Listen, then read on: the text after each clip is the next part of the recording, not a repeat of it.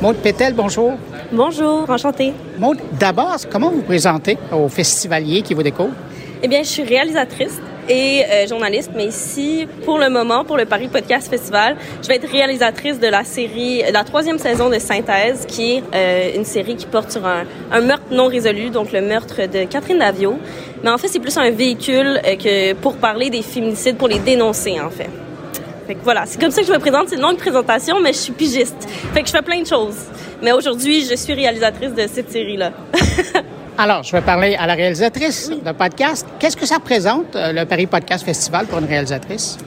Beaucoup de reconnaissance. En fait, moi, j'ai quand on m'a annoncé que j'allais faire partie, partie d'un panel, euh, j'ai eu plein d'émotions. La reconnaissance. Euh, c'est aussi vraiment le fun de rencontrer d'autres personnes qui font la même chose. Tu sais, il n'y a pas d'école de podcast. Tu vas pas à l'école pour apprendre comment faire un podcast. C'est vraiment... Tu sais, moi, j'ai un milieu plus journalistique. J'ai fait une maîtrise là-dedans. Puis je me suis retrouvée à faire, ben moi j'ai pas envie de faire des reportages radio purs et durs comme j'ai fait à l'école. J'ai envie d'aller chercher quelque chose de plus euh, littéraire, la création. Puis en même temps, je me voyais pas faire du documentaire euh, au cinéma.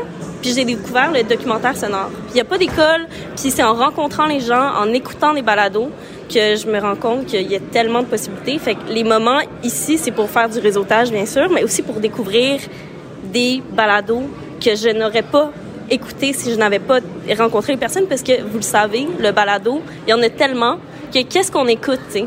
Ça se perd tout le temps, fait que c'est le fun de rencontrer les gens, les créateurs. Voilà. vous parlez de réseautage.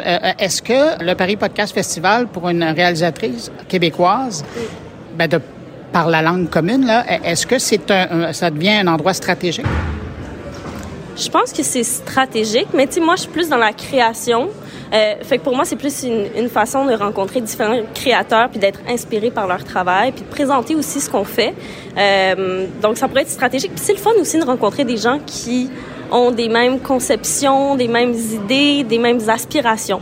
Fait que ça pourrait être stratégique dans le fait de c'est le fun, on rencontre du monde, puis peut-être que ça me permettra de, travailler avec d'autres. Comme là, je viens de rencontrer euh, l'équipe de Louis Média avec qui j'ai déjà collaboré. J'ai fait un stage de cinq mois avec elle, mais c'était pendant la pandémie, donc je les avais jamais vus en vrai. J'ai passé cinq mois à me réveiller à 3 heures du matin parce que mon jour 1 où j'étais à Paris, ben j'ai dû être rapatriée. Fait que là, c'est le fun, je les ai rencontrés en vrai, puis il y a quelque chose de spécial, tu sais.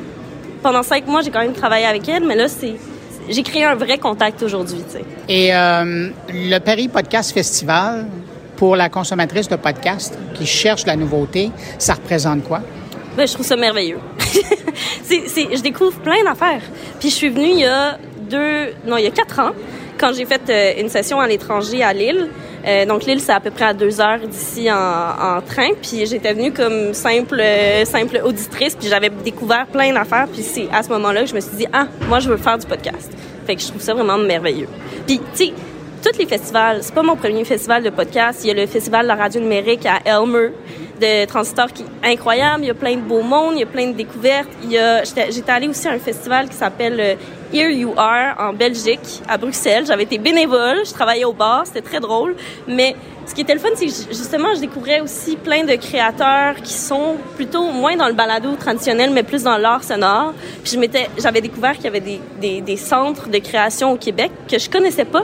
C'est à Bruxelles que j'ai découvert qu'il y avait le centre Avatar. Fait que tu sais, il y a plein de choses comme ça qu'on découvre. Voilà, en s'intéressant par curiosité. Alors, mis à part le fait que vous êtes invité à participer à un panel, ce qui est déjà là une reconnaissance, ça va être quoi un festival réussi pour vous? Ah, c'est déjà réussi. De rencontrer des gens, d'avoir du plaisir, puis de... Tu sais, quand on est pigiste, on travaille un peu chez soi, seul. Euh, là, ça a l'air un peu déprimant, j'adore ma job, là, mais ce qui est le fun, c'est de rencontrer des gens qui sont comme nous, qui ont des aspirations similaires, puis qui comprennent aussi ce qu'on fait. Parce que des fois, quand je me présente, puis je dis salut, moi, euh, je suis euh, réalisatrice, les gens, ils ont un point d'interrogation. Ils se demandent c'est quoi, surtout une réalisatrice de balado, qu'est-ce que c'est? Fait que c'est le fun de, pouvoir expliquer ça. Puis même par rapport à la France, c'est très différent le concept de réalisation. Euh, donc c'est très, c'est très intéressant de pouvoir dire ce qu'on fait puis d'être avec des gens qui partagent nos, nos passions. C'est une belle porte ouverte, ça. En quoi c'est différent la réalisation par rapport au Québec et en France? Ben, ce que j'ai compris, c'est que j'ai l'impression que la réalisation, mais tu sais, déjà, la réalisation, c'est assez flou comme concept. Euh, Pour ma part, moi, je suis plus une réalisatrice journaliste, c'est-à-dire une personne qui va vraiment écrire l'histoire, qui va scénariser l'histoire. Là, pour synthèse, j'étais avec Claudia La Rochelle, qui est journaliste. Donc, c'était vraiment un travail commun, mais il y avait quand même, moi, j'étais beaucoup dans la scénarisation. Puis Claudia, elle écrivait, par exemple, les narrations, mais il y avait vraiment un travail commun. Il y a certains réalisateurs qui vont plus toucher à la post-prod, fait qu'à la conception sonore, tout ça. Moi, je touche un peu à tout, mais je suis pas musicienne.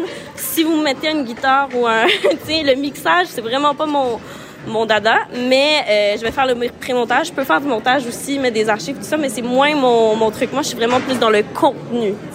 Fait que ça, c'est la différence. Euh, puis par rapport à la France, je pense que les réalisateurs sont plus dans la post-production. Tandis que moi, je suis vraiment dans les deux. Tu sais, si je vais sur le terrain puis je m'investis euh, passionnément dans mes sujets. ben merci de partager cette passion. Et mon je vous souhaite un bon festival. Merci beaucoup.